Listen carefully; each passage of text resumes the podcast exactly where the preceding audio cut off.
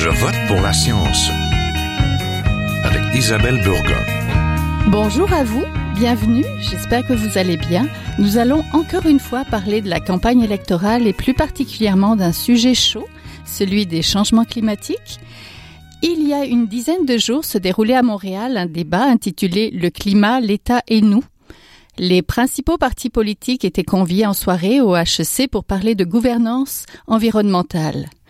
Plus de 350 personnes se sont déplacées pour entendre trois candidats parler des gaz à effet de serre, de sensibilisation environnementale, de rigueur scientifique et d'imputabilité. Trois candidats sur quatre, car le Parti libéral n'avait envoyé personne à ce débat. Cela aurait été pourtant une occasion en or de défendre son bilan. Cela a été regretté par les organisateurs du débat, mais aussi par de nombreux citoyens dans la salle. Restez avec nous, nous allons vous en parler tout de suite.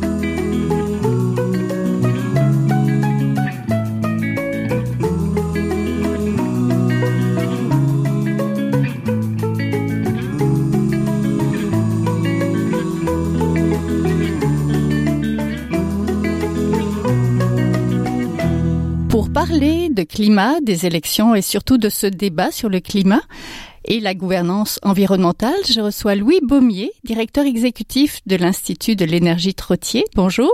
Bonjour. Le débat a été organisé par l'Institut de l'énergie Trottier de Polytechnique Montréal en collaboration avec la chaire de gestion du secteur de l'énergie et la direction du développement durable de HEC Montréal. C'est pour ça que je reçois Monsieur Baumier ce matin. Bonjour donc. Le climat est une question qui intéresse de plus en plus les gens. Vous n'avez donc pas été surpris que 350 personnes se déplacent pour en entendre parler? Non, pas vraiment. En fait, euh, depuis le début de cette initiative qui a commencé à, à l'hiver 2017, euh, 2018, pardon, euh, on voit déjà un intérêt assez marqué là, de la part, de, à, à, tout le moins, de la communauté universitaire. Là. Après l'été caniculaire que nous avons eu, il était donc incontournable que l'on écoute les politiciens nous dire ce qu'ils veulent poser comme action dans la lutte au changement climatique. Ils n'ont pas eu beaucoup d'occasions pour le faire en dehors de ce débat.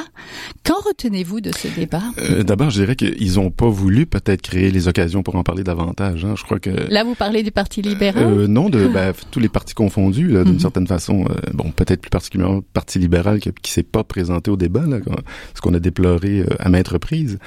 Euh, mais en fait, donc, ils n'ont pas vraiment voulu créer les occasions, selon nous. Bien que l'on voit quand même certains partis prendre position, présenter leur position. Euh, ce que je retiendrai d'abord, la bonne nouvelle, c'est qu'au Québec, on n'a pas de partis qui, se, qui sont des climato-sceptiques. Ils reconnaissent tous oui, l'importance d'agir. Donc, c'est déjà, il faut s'encourager quand même de, de ce côté-là. Ils reconnaissent l'importance d'agir. Euh, et, et, et l'autre bonne nouvelle, c'est que je crois qu'aucun des partis, à tout le moins ceux qui étaient présents lors du débat, n'ont remis en question les, les, les principes qui sous-tendent la déclaration euh, qui a émané de, de l'initiative Le climat, l'État et nous. Fait que ça, ce sont les éléments euh, très encourageants selon nous. Okay. Voilà. Les panélistes présents, il y avait la coalition Avenir Québec, il y avait Richard Campeau, il y avait Sylvain Gaudreau du Parti québécois, il y avait Ruba Gazal du Québec solidaire. Comment ça s'est passé pour le Parti libéral comment ça se fait que ils ont euh, vous avez promis quelqu'un et ben finalement... en fait en fait euh, bon, si on veut refaire un peu la, la chronologie des événements nous l'invitation a été envoyée le 22 mai euh, dernier. de, de 22 mai dernier voilà euh, on a eu une, euh, ça a pris quand même plusieurs.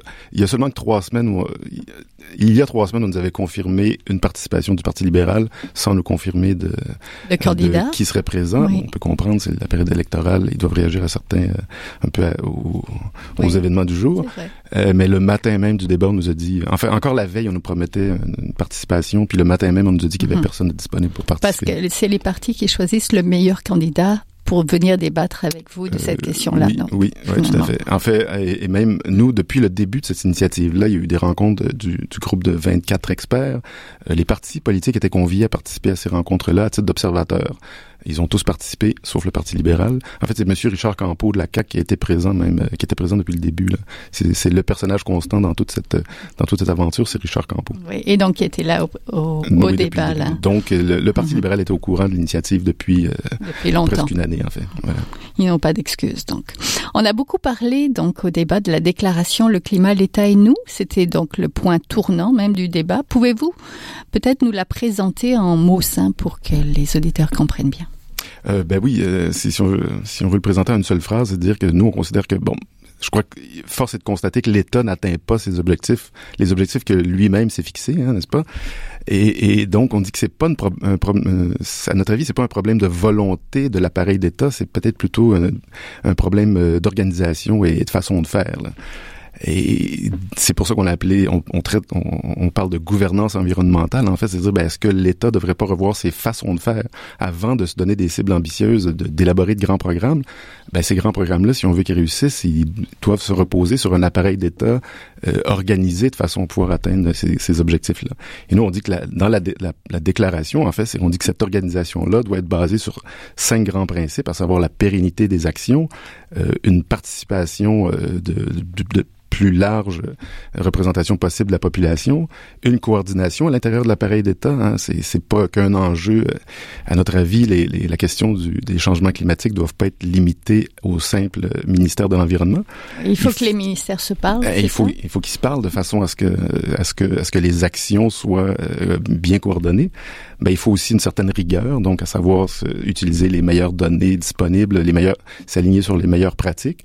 Et finalement, ça prend une forme d'imputabilité, une reddition de compte un peu un peu plus euh, rigoureuse. Là. Et pas nécessairement pour pour euh, donner des blâmes, mais surtout pour peut-être réaligner aussi les actions du gouvernement, parce qu'on on prétend pas que euh, que, que mais il faut s'assurer que les mesures qu'on mettra en place portent fruit, puis on peut pas, on, il faut s'attendre à ce que certaines mesures soient pas nécessairement aussi efficaces que que ce qu'on espérait depuis le début, parce que euh, on, il y a, des, des, peut-être des effets croisés qu'on ne voit pas toujours venir. Donc la, la, la rigueur ou la reddition de compte, l'imputabilité, c'est pas, il faut pas, il faut pas voir ça comme une façon de, de, de, de distribuer des blancs. Oui, de critiquer, euh, mais voilà. sans critiquer, sans vouloir trop critiquer non plus. On n'a pas eu la chance d'écouter donc le candidat du Parti libéral, mais ça tombe bien, ils sont au pouvoir actuellement, donc on sait ce qu'ils sont en train de faire. Jusqu'à présent, est-ce que c'était beaucoup des promesses? Est-ce qu'il y a eu quand même des actions intéressantes de poser? Est-ce qu'il y a eu des choses qu'ils ont mal faites et qui auraient pu donner peut-être un peu plus de résultats si ça avait été bien fait.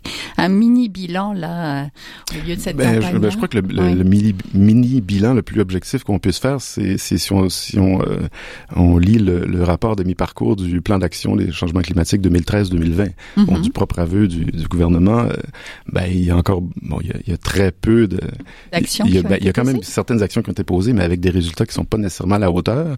Et puis on voit aussi qu'il manque euh, certaines euh, certains instruments à l'État, notamment euh, certains indicateurs qui sont peut-être plus difficiles à mettre en place pour bien mesurer l'effet et, et, pouvoir comparer entre eux les, les différents programmes. Donnez-nous un exemple peut-être de ça, concrètement, pour que les gens comprennent bien. Une action qui est ben, par exemple, on peut voir que dans, dans la, la, certaines des, des, des, mesures mises en place pour le, le transport collectif, par exemple, oui. on voit que les coûts, bon, les, le coût par tonne évitée est assez élevé. Hein. On parle de, pour l'instant, on est à 60 000 dollars la tonne évitée euh, pour les investissements euh, faits en transport collectif. Mais maintenant, ça serait bien que cette, cette, ce chiffre-là soit peut-être mis en perspective sur bon, ben, ben, c'est déjà, ce sont des mesures peut-être préliminaires. Hein. Il mm -hmm. faut, il faut développer peut-être euh, une, une, nouvelle une nouvelle façon de faire, euh, mettre en place certaines infrastructures. Donc, c'est peut-être normal que ça coûte très cher, mais ça serait intéressant de voir euh, ben, à quoi auront servi ces investissements-là. Est-ce que ce sont des investissements structurants pour notre économie ou pour les services de transport en commun? Et, et quand on parle de développement durable, on ne parle pas uniquement de la question environnementale, il y a la question économique et la question sociale. Mm -hmm. Alors, si ces 60 000 dollars la tonne-là servent à à, à mettre en place, mais voilà, ouais. à mettre en place de meilleurs services de transport.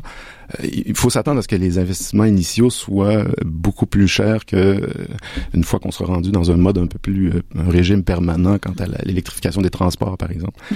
Et donc mais il faudrait voir on n'a pas nécessairement tous les indicateurs dans, dans, dans mis les en place mains, pour voilà, c'est ça et qu'on nous présente un plan un peu plus un peu plus euh, élaboré là. Voilà une vision d'avenir un peu plus euh, étoffée. Entendu. Revenons au débat. Donc oui. après avoir écouté les trois candidats qui s'étaient déplacés, quel parti vous semble avoir mieux, peut-être semble mieux tirer son épingle du jeu et pourquoi? Ben, euh, dans un premier temps, je dirais que les trois s'en sont bien tirés mm -hmm. si on, euh, puisqu'ils ont pu présenter en fait leur euh, leur leur plan sur la, la, la question climatique. Oui, ils ont répondu, ils ont répondu à vos questions. Voilà, ils ont, ils ont, ils ont répondu aux questions. ils ont surtout pu présenter leur plan de façon assez, assez transparente, d'une certaine façon, même peut-être trop transparente, diraient certains. Pourquoi? Ben, je pense par exemple à, Richard Campeau de la CAC qui nous dit que ben oui, on va faire le troisième lien parce que c'est ce que la population désire. Ben voilà, au moins ça a le mérite d'être clair. Voilà. Oui. Voilà. Et sinon, ben, le Parti québécois a bien, euh, bien présenté le, ce qu'on nous a encore, ce qui a été présenté euh, publiquement euh, il, y a, quelques jours, à savoir que oui, ils, vont, ils voudraient que le, développement durable soit une responsabilité qui relève du premier ministre. Donc, ce qui rejoint en partie une partie de la, de, de, la proposition qui avait été faite par les groupes du le climat, l'État et nous, à savoir que il faut sortir le développement durable du ministère de l'environnement parce que c'est une question plus large que simplement une question environnementale. Et ben, Québec solidaire nous a présenté aussi certaines des grandes, des grandes mesures qu'ils voudront mettre en place. oui, leur plan de mobilité, euh, de transition économique et écologique. Voilà, ce grand plan de transition, voilà.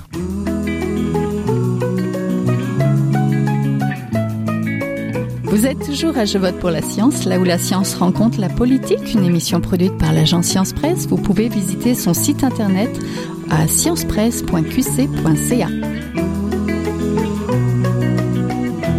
Le débat animé par Joanne Turbide, la directrice du développement durable à HEC Montréal, tournait autour d'une question. Peut-on espérer une action publique en environnement inspirante, rassembleuse et efficace? Pourquoi ne peut-on pas faire l'impasse d'une action rapide et efficace, mais aussi rassembleuse? Mais je crois que la question de la rapidité, de l'efficacité, euh, ça m'apparaît assez clair. Non, il faut agir rapidement parce que plus on attend, plus ça coûtera cher. Ça, c'est bien clair. Là. Même si on prend, on reste dans la, euh, une approche très économique, ben, plus on retarde une, intervention, généralement plus ça coûtera cher, n'est-ce pas? L'efficacité, ben, je crois que la société n'est pas assez riche pour qu'on puisse se permettre de gaspiller notre argent. Il faut que chaque dollar qu'on investit nous amène dans la bonne direction. Mmh. Soit à la bonne place, finalement. Soit à la bonne place pour des questions environnementales, mais pour des questions économiques et sociales. Donc la question de l'efficacité est aussi centrale et rassembleuse. Bien, euh, je crois que si on n'a pas euh, l'appui d'une large, euh,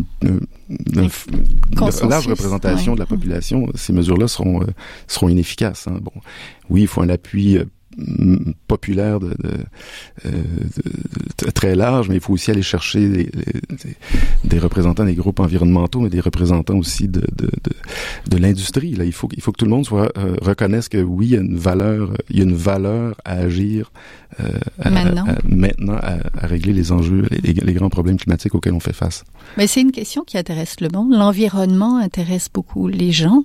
Puis on a vu cet été avec les canicules, c'est inquiétant. Les gens prennent conscience que c'est inquiétant. Puis les gens qui sont en région voient bien leur côte s'éroder et voient que ça coûte de l'argent, puis que ça coûte aussi de l'énergie pour s'adapter à tout ça.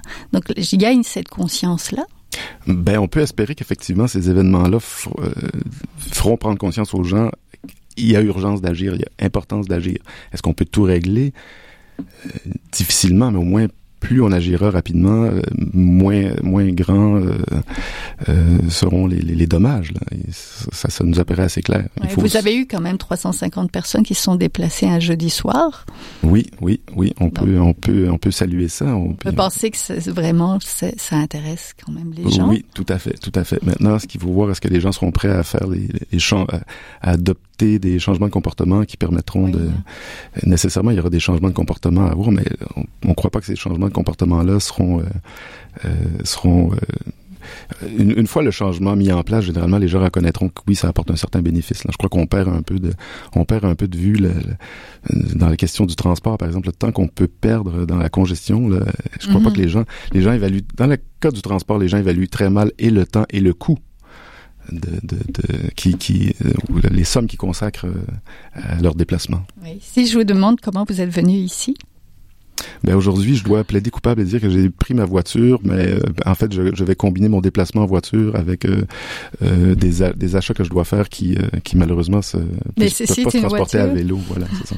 Donc j'ai tenté de combiner ça. Sinon, je suis un, un, fervent utilisateur du transport en commun et Bixi est, le, est mon une prolongation de mon corps durant l'été. Ok. revenons au débat. On a donc parlé de gouvernance environnementale, mais aussi de manque de compétences du gouvernement de l'environnement dans la bouche de Richard Campeau, des investissements questionnable du fonds vert et de la vision à court terme de l'actuel gouvernement. Alors comment changer ça quand on parle justement de cette gouvernance-là?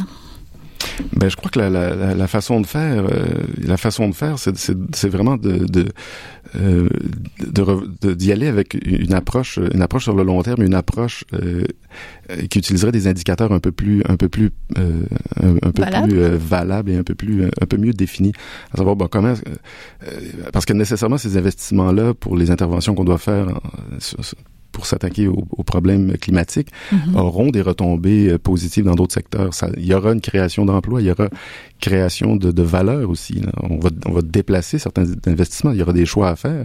Et donc, si on le regarde d'une façon globale, avec, un, avec des objectifs à long terme, qu'on qu vient, qu des objectifs sur le long terme qu'on ramène sur des horizons beaucoup plus courts, mais on aura un plan d'ensemble qui sera beaucoup plus clair et qui permettra justement de, de, de, de, de rencontrer les trois objectifs, à savoir, oui, s'attaquer aux, questions, aux questions environnementales, répondre à des impératifs sociaux et créer une forme de richesse. Là. Mm -hmm. ça, ça Il faut aussi peut-être dans cette gouvernance-là que les trois paliers se parlent, c'est-à-dire même là on est dans les élections provinciales, mais le fédéral aussi peut influencer, le municipal peut influencer.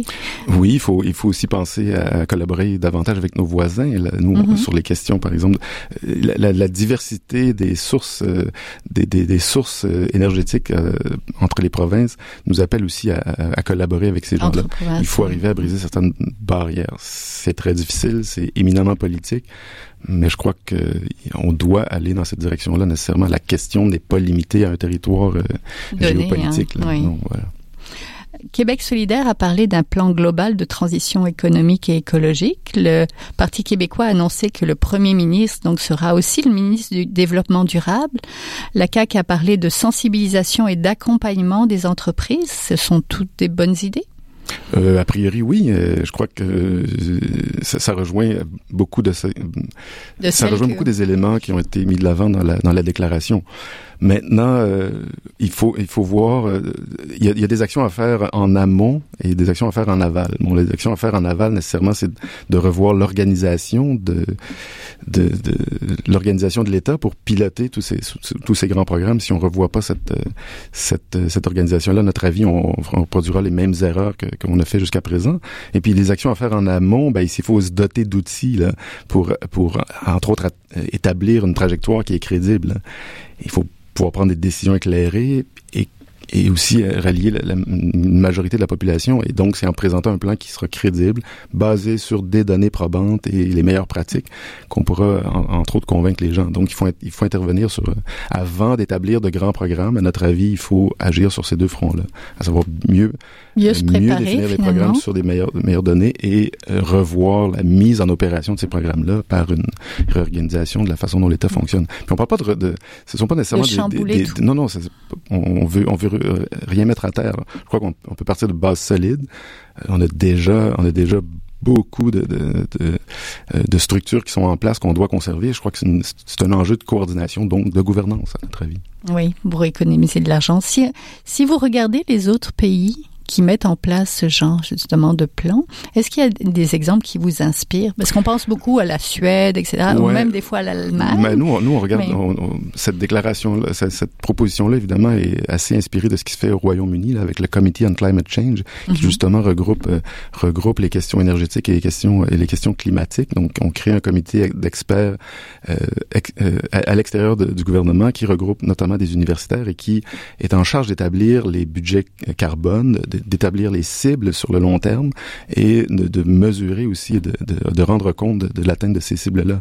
Plus récemment, on, on, on, euh, on était en, contact avec des gens de, Belgique euh, et en, en, Belgique, ils ont ce, ils ont ce, ce, ce ministère qui regroupe l'énergie, le climat, euh, les transports et même les finances. Vous voyez donc, ah, ça, okay. c'est un super, assez, ouais, oui, c'est un super, super ministre. On a bien hâte de le rencontrer pour qu'il nous raconte un peu comment tout ça peut, peut s'arrimer. Mais on voit qu'effectivement, eux reconnaissent l'importance. Euh, en fait, ça nous donne l'impression qu'ils reconnaissent l'importance mm-hmm. du de, de, de, parler de, de climat euh, et, et d'économie dans un même euh, d'arrimer les deux discours là. Oui, on n'était pas. Je ne peux pas vous amener écouter toutes les questions du public. Il y a eu pas mal de questions du public à la fin de ce débat-là. Même, je pense que tout le monde n'a pas pu vraiment poser ces questions. Non, malheureusement. Il y en a une qui a allumé la salle quand quelqu'un est venu parler de décroissance. Donc, les, le développement vert, même si on le très vert, c'est toujours du développement, développement économique. Alors, ne serait-il pas le temps de changer de cap? Je pense que la salle euh, était supportait beaucoup, beaucoup cette.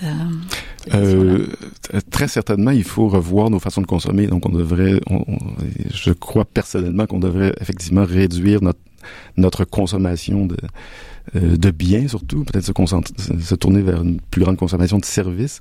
Maintenant, s'inscrire dans cette, euh, je, je, crois que le, on, on peut pas nécessairement mettre de côté certains des indicateurs économiques qu'on utilise présentement, mais en revoyant la, en revoyant la structure de l'État comme on le propose, nécessairement la question euh, environnementale prendrait peut-être un plus grand poids dans certaines des décisions économiques et on, peut espérer que d'une certaine façon on irait vers une moins grande consommation de produits puisque ben, l'évaluation qu'on ferait des, différentes interventions nous amènerait nécessairement à à, revoir un peu cette, cette consommation effrénée. Mais bon, là, il y a une question mm. d'éducation, une question est-ce que les gens doivent aussi prendre conscience de, de, de la quantité de produits euh, qu'on consomme et qu'on jette? Oui, mais en 2018, euh, est-ce qu'on n'en est pas rendu là? Euh, probablement, oui, probablement. ça nous prend, ça nous prend euh, ça, ça, passera par une, un plus grand chamboulement de oui, des choix de, des, des, choix de société peut-être. Je crois que, si la population le demande, ça viendra. Mm-hmm. Mais bon, là, on parle de beaucoup de sensibilisation et d'une plus grande campagne que ce que nos faibles, nos moyens actuels nous permettent, nous, à, à tout le moins, l'Institut de l'énergie Trottier. Oui, peut-être la prochaine campagne donc euh, électorale. Donc merci beaucoup. On était en compagnie de Louis Baumier, directeur exécutif de l'Institut de l'énergie Trottier, donc l'un des initiateurs de ce débat sur le climat. Merci à vous. Merci.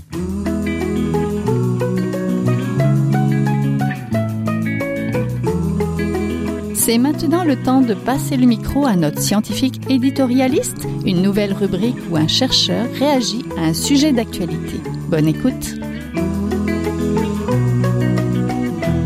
Bonjour à tous, je me présente, je m'appelle Jade Brossard, je suis géologue de formation et étudiante à la maîtrise en océanographie dans le domaine de la géologie marine, et tout ça à l'Institut des sciences de la mer à Lucar à Rimouski. En tant que futur océanographe, un sujet d'actualité qui me fait particulièrement réagir est bien sûr la pollution alarmante qui est présente dans tous les océans du globe. C'est un sujet important pour moi, puisqu'en étudiant les océans, on apprend à quel point ceux-ci sont importants pour plusieurs paramètres que ce soit pour l'équilibre de la planète, pour le climat ou pour la biodiversité. En plus du réchauffement climatique qui menace beaucoup les océans, nous avons la pollution qui s'accumule sans cesse. Celle-ci est dévastatrice pour nos océans et peut se retrouver à travers le transport maritime, le déversement de pétrole et bien sûr le fameux plastique. La pollution de plastique dans les océans est une très grande problématique actuellement. Je suis sûre que vous avez tous vu des vidéos à ce sujet sur les réseaux sociaux. Présentement, on retrouve des déchets de plastique dans tous les océans du monde, particulièrement dans la gire subtropicale du Pacifique Nord, où on trouve ce qu'on appelle un continent plastique. Ce continent fait six fois la France et un tiers des États-Unis. C'est donc immense. C'est un gros rassemblement tant de macro et microplastiques. C'est catastrophique quand on sait que dégrader du plastique peut prendre des milliers d'années, en plus de pouvoir se bioaccumuler le long de la chaîne tropique. Euh, d'ailleurs, cet été, six chercheurs de l'Institut des sciences de la mer de Rimouski, incluant moi-même, avons participé à une mission scientifique dans l'Arctique canadien à bord du brise-glace. Euh, cette mission avait pour but d'évaluer les impacts des changements climatiques sur l'environnement marin du Grand Nord. À bord, il y avait plusieurs équipes, dont une qui étudiait les microplastiques, puisque ceux-ci se sont répandus partout avec la circulation thermohaline, et ce, même dans nos régions polaires, malgré le fait que celles-ci sont très peu habitées par l'humain. Donc, réduire la quantité de déchets et réduire les émissions de gaz à effet de serre devait être prioritaire de nos jours si on veut préserver nos océans et c'est important d'agir maintenant. Il est donc important de faire des choix judicieux et mettre de l'avant les valeurs environnementales. Dans la politique, Ce n'est en effet pas tous les partis qui visent à améliorer la qualité de l'environnement et par le fait même la qualité des océans. Certains veulent même augmenter l'exploration et la production d'énergie fossile, comme le pétrole, le gaz naturel, et ceci menace directement la santé de notre beau golfe du Saint-Laurent. Et certains n'osent même pas s'engager à atteindre l'objectif d'avoir un minimum de 10% d'air marine protégée, qui fait partie des objectifs internationaux de la Convention sur la diversité biologique. Nous sommes dans une génération où nous n'avons plus le choix de prendre soin de nos océans. Nous sommes aussi dans une génération où les réseaux sociaux ont une très grande place dans nos vies. Euh, ils offrent donc une belle plateforme pour sensibiliser les gens, mais il ne faut pas seulement partager des vidéos choquantes sur Facebook. Il est important aussi d'agir. Comment qu'on peut agir? Comment qu'on peut aider à la préservation de nos océans? C'est assez simple en fait. Il faut continuer à faire des efforts et des choix écologiques au quotidien. Il faut sensibiliser la population, particulièrement les jeunes, leur donner des outils pour mieux gérer leurs déchets à la maison, avoir une meilleure conscience de l'environnement qui les entoure et leur transmettre l'importance de la protection des océans. Il est aussi important, bien sûr, de faire avancer la science. Par exemple, comme les recherches que nous faisons en géologie marine, euh, on se concentre sur l'étude des changements climatiques passés, soit dans les derniers millénaires, pour mieux comprendre les impacts des changements actuels et futurs. En plus, les nouvelles percées scientifiques pourraient peut-être convaincre les sceptiques face au réchauffement climatique ou encore aider euh, au développement de nouvelles technologies qui sont plus vertes et meilleures pour l'environnement. Donc finalement, il est important d'adopter une attitude positive face à la situation environnementale actuelle, continuer à faire des efforts malgré tout le chemin qui nous reste à faire. C'est tout pour cette semaine. Je vote pour la science c'est une production de l'agence Science Presse avec Radio VM, à la régie Daniel Fortin, à la recherche et au micro Isabelle Burguin. Vous pouvez réécouter cette émission à l'antenne de Radio VM et en podcast sur le site de l'agence Science Presse. Je vous redonne le lien sciencepresse.qc.ca et aussi toujours sur vos réseaux sociaux préférés. À la semaine prochaine.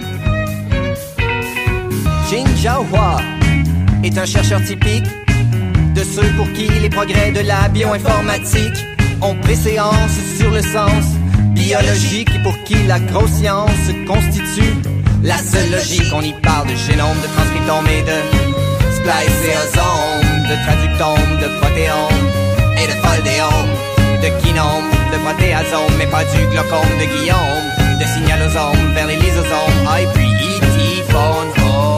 Des milliers de candidats qui montent et qui descendent en fonction du stimulus duquel ils dépendent. Pendant que Dr. Roy en ses résultats et avec son accent chinois,